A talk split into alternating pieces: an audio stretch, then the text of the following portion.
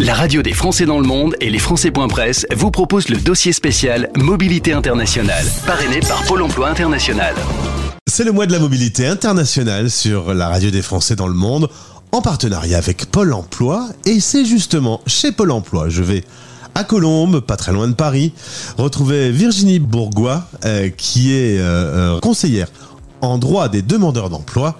Virginie, bonjour. Bonjour Flo euh, Gauthier, excuse-moi. voilà, c'est moi là. Ah bah, les, les noms, prénoms, il faut, faut s'y faire.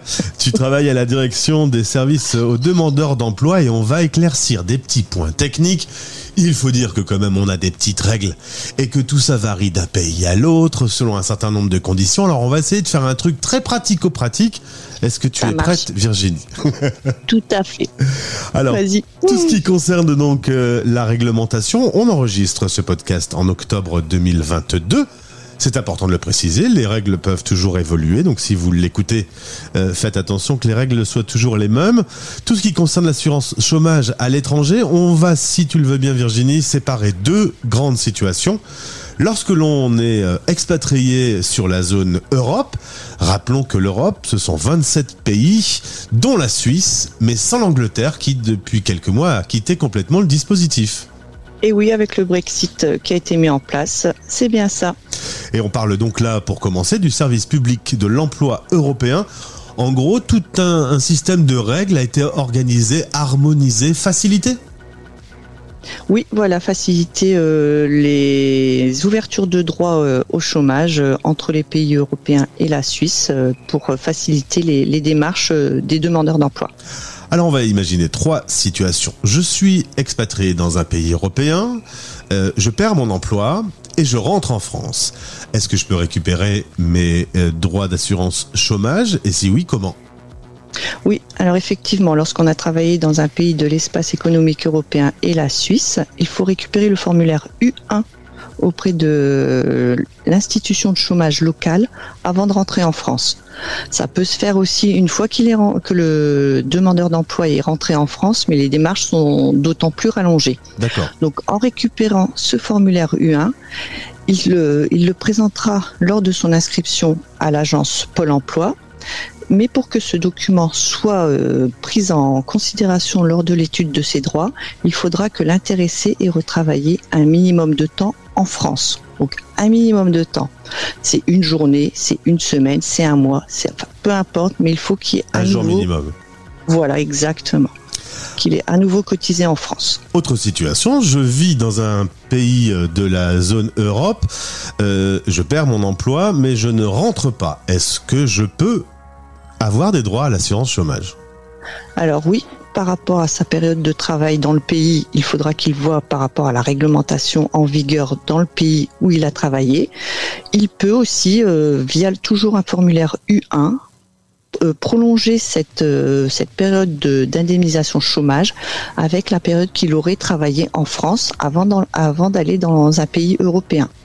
Donc, euh, pour récupérer ce formulaire U1, dans ce cas-là, soit il demande à son agence, Pôle euh, son agence euh, de l'emploi dans le pays où il est de faire une demande auprès de Pôle Emploi Service pour récupérer le formulaire U1. D'accord. Soit il peut aussi euh, nous contacter directement euh, sur au 01 46 52 97 00. Je vais mettre le numéro dans ce podcast, ce sera beaucoup plus simple. Des, D'accord. des équivalences à, à Pôle emploi, il y en a dans tous les pays européens. Ils ont chacun Dans leur les- nom, mais tout le monde a son agence. Tout le monde a son agence, tout à fait, oui. Il peut aussi, pardon, récupérer le formulaire via une euh, demande de personnel de formulaire U1 qu'il peut retrouver sur, euh, sur Internet en tapant simplement demande personnelle de formulaire U1. Voilà. Très bien. Troisième et- dernier cas, je ne bosse pas.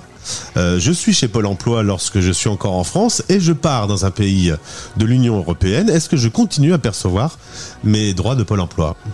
Alors effectivement, si euh, une personne est indemnisée par Pôle Emploi, il peut faire suivre pendant trois mois, s'il a encore trois mois de, de droit à percevoir, effectivement, effectivement, pardon, il peut percevoir ces trois mois dans un pays européen via le formulaire U2.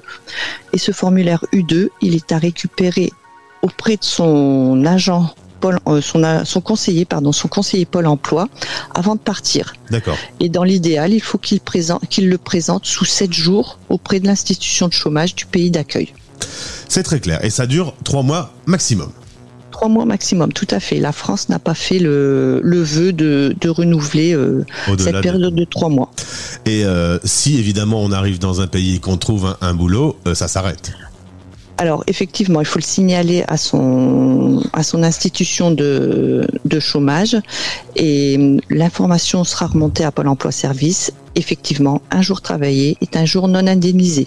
Il n'y a pas de compensation comme en France où euh, si on travaille un peu moins de, du temps euh, habituel, on peut avoir une compensation. Allez, euh, en Europe, un jour travaillé, un jour non indemnisé. On quitte l'Europe maintenant. On va partout sur la planète, partout dans le monde. C'est assez simple puisque quand on part hors Union européenne, les droits ne suivent pas. exactement. L'allocation n'est pas exportable hors des pays euh, européens. D'accord. Alors, euh, euh, euh, ils ne suivent pas, mais ils ne sont pas complètement euh, perdus. Ils sont suspendus. Voilà, ils sont gelés. Alors ils sont gelés pendant trois ans, plus la durée des droits. Donc pendant ce laps de temps, on peut aller parcourir euh, le monde et puis euh, en revenant sous ce délai, on se réinscrit à Pôle Emploi et on peut euh, récupérer son reliquat de droits, c'est-à-dire les droits que l'on n'a pas perçus avant notre départ. Voilà. Si on part 10 ans et qu'on revient, par contre, on n'aura plus rien. Là, c'est oui, c'est mort. Donc ça, c'est assez simple quand on est hors de l'Union européenne. Je me posais une question. Je pars par exemple travailler au, au Brésil. Est-ce que Oui. moi, je peux m'inscrire là-bas dans l'équivalent du pôle emploi brésilien? Alors là, il faut se, faut se renseigner un petit peu avant de partir, mais effectivement, euh, on peut, euh, si, s'inscrire dans, dans une agence, dans une agence euh, de l'emploi euh, là-bas sur place. Après, tout dépendra de la législation qui est qui se fait sur place. Voilà. et Ça là, ne c'est différent euh, pays par pays. Je suppose. Chacun a ses règles, chacun a son fonctionnement. Chacun son, oui, exactement. Pour autant, lorsqu'on part hors Union européenne, on peut cotiser à titre personnel et si on part avec une entreprise française, elle, elle doit obligatoirement cotiser. Effectivement. Alors tout ce qui est hors Europe, les entreprises, euh, même en, Europe, les entreprises françaises ont l'obligation de cotiser pour ces salariés expatriés. Donc ça, ça se fait euh, auprès de Pôle Emploi Service. Il faut se, rapprocher de, leur service. Donc euh, vous allez sur sur le Internet, hein, pôle emploi.fr, vous avez des, renseignements là-dessus, vous avez un dossier d'affiliation à transmettre et là, le, c'est transparent pour le pour le salarié, le co- le l'employeur, pardon, continue à cotiser pour lui euh, à l'assurance chômage. D'accord. Et- et En il existe- pardon, il existe une boîte mail pour euh, également échanger avec vos services quand on, on est dans ce cadre-là pour Pôle Emploi Oui. Service. Expatriation pôle-emploi.net. Est-ce que j'ai bien Point appris net. ma leçon? C'est bien ça. oui, oui, c'est pas .fr, c'est bien .net. Et après, donc deuxième cas de figure lorsqu'on est euh, à l'étranger hors Europe et que ce n'est pas une entreprise française qui nous envoie travailler là-bas, mais c'est euh, de notre propre chef. On a voulu aller chercher du travail à l'étranger. Il y a la possibilité, de manière faculta- facultative, voilà, je vais y arriver, euh, de prendre euh, une assurance chômage en France. Donc c'est l'assurance volontaire. Donc soit c'est de son propre chef, donc adhésion individuelle, soit on s'arrange, enfin on s'arrange, on négocie plutôt avec euh, l'entreprise locale de pouvoir euh, s'affilier via l'entreprise à l'assurance chômage en France. C'est clair. dans tous les dans Pardon les deux cas, c'est une assurance facultative. D'accord. Virginie, pour moi, c'est assez clair. Il reste un sujet, les dom-toms français. Euh, et là, il il y, a une bonne question quand même parce que c'est différent entre les dom et les toms. Et oui, les DOM, c'est les départements d'outre-mer, donc c'est assimilé euh, à la France, euh, France métropolitaine, alors que les TOM, territoires d'outre-mer, c'est plus euh, l'étranger, même si ça reste lié à la France. Alors, Donc, je pars les DOM, c'est comme les DOM, c'est comme si c'était la France, et les TOM, c'est l'assurance facultative s'il y a besoin. D'accord, donc euh, on a bien compris, on a fait à peu près le tour de toutes les situations. Évidemment, après, vous pouvez être accompagné. Il y a un numéro de téléphone qui fonctionne, mais alors ouvert aux horaires des bureaux euh, français. Donc si on est, Métropolitain. voilà, c'est ça. Si on est euh, de l'autre côté du monde, faut faire attention au décalage horaire. Le Exactement. 01 46 52 97 00. Le plus Oui. simple, peut-être quand on est au bout du monde, c'est d'échanger avec vous par euh, par email. par email aussi, ou alors euh, sur l'emploi store, où là il y a plein de, de renseignements et de d'informations euh, en, en, libre service, je dirais, donc euh, ouvert 7 jours sur 7, 24 heures sur 24. Très bien, merci Virginie. C'est pas un sujet simple, hein, parce que là on rentre dans des détails, euh, mais on voulait aborder ce côté un peu pratico-pratique, parce que je pense que quand même ça doit, ça doit être rudement utile quand on vit cette expérience de mobilité internationale. Il y a beaucoup de gens qui travaillent euh, euh, à Pôle Emploi Service pour pour ce sujet de l'international? Ah oui, on est, on est pas mal euh, d'agents à, pouvoir euh, répondre sur ces différents euh, thèmes. Et puis après, le monde est vaste, donc c'est bien de se renseigner aussi avant de partir et pas se retrouver le bec dans l'eau au retour, parce que des désillusions, ça peut arriver aussi. Et on le dit très souvent, hein, vaut mieux prévenir que guérir. Euh, Exactement. Dans ce domaine aussi. Merci beaucoup Virginie.